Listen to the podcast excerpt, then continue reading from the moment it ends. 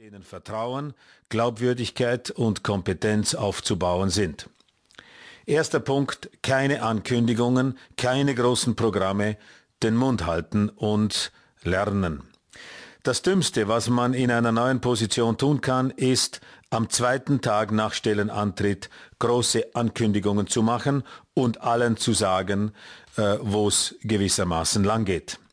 Das ist der sicherste Weg, allen in einer Abteilung, einem Profit Center, einem Unternehmen zu signalisieren, dass ein Dummkopf in eine Führungsposition befördert wurde.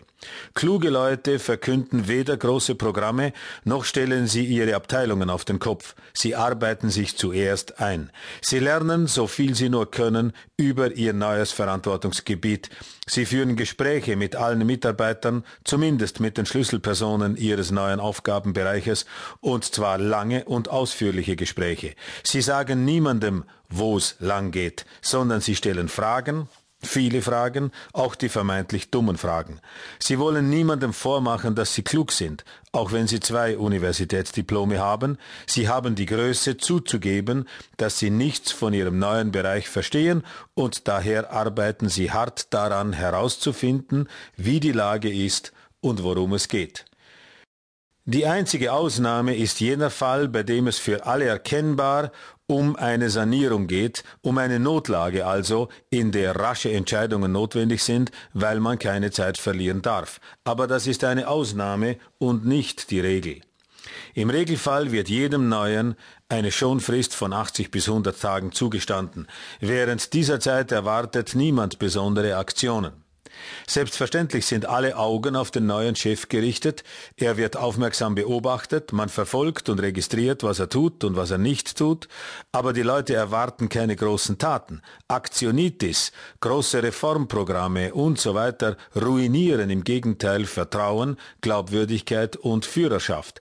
Die ersten hundert Tage sind die Zeit des Lernens, des Beobachtens und Fragens. Praktisch immer ist es in dieser Zeit auch empfehlenswert, ja notwendig, nicht nur über den neuen Aufgabenbereich alles herauszufinden, was man wissen kann, sondern auch über sich selbst. Es lohnt sich, eine persönliche Standortbestimmung zu machen und Bilanz zu ziehen. Die wichtigsten Fragen sind, wo liegen meine wirklichen Stärken, was kann ich besser als andere? Welche meiner Stärken wird gerade für diese neue Position wesentlich sein? Worauf werde ich mich konzentrieren müssen? Die Antworten auf diese einfachen Fragen sind nie leicht und nie offenkundig. Es ist erstaunlich, wie wenige Menschen sich diese Fragen überhaupt systematisch und regelmäßig stellen. Sie sind aber ausschlaggebend für den Erfolg jeder Person.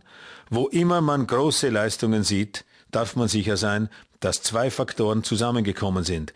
Die klare Erkenntnis einer Stärke und die beinahe kompromisslose Konzentration darauf. Zweiter Punkt, was einem die Beförderung eingebracht hat, ist an der neuen Stelle eher falsch als richtig. Punkt eins, den ich soeben behandelt habe, ist der schwerste Fehler, den man nach einer Beförderung machen kann. Er kostet nämlich die Akzeptanz. Der häufigste Fehler hingegen ist aber Punkt zwei, und auch er hat einen hohen Preis, er kostet die Wirksamkeit. Die meisten Leute, die befördert werden, glauben, dies sei geschehen wegen ihrer besonderen Leistungen auf der vorhergehenden Stelle. In der Regel stimmt das auch. Darauf stützen sie dann die Überzeugung, sie müssten jetzt so weitermachen wie bisher. Das ist aber fast immer falsch. Eine neue Stelle erfordert neue und andere Verhaltensweisen, eine andere Arbeitsweise, andere Schwerpunkte und Prioritäten und meistens auch ein anderes Handwerkszeug. Ein typisches Beispiel.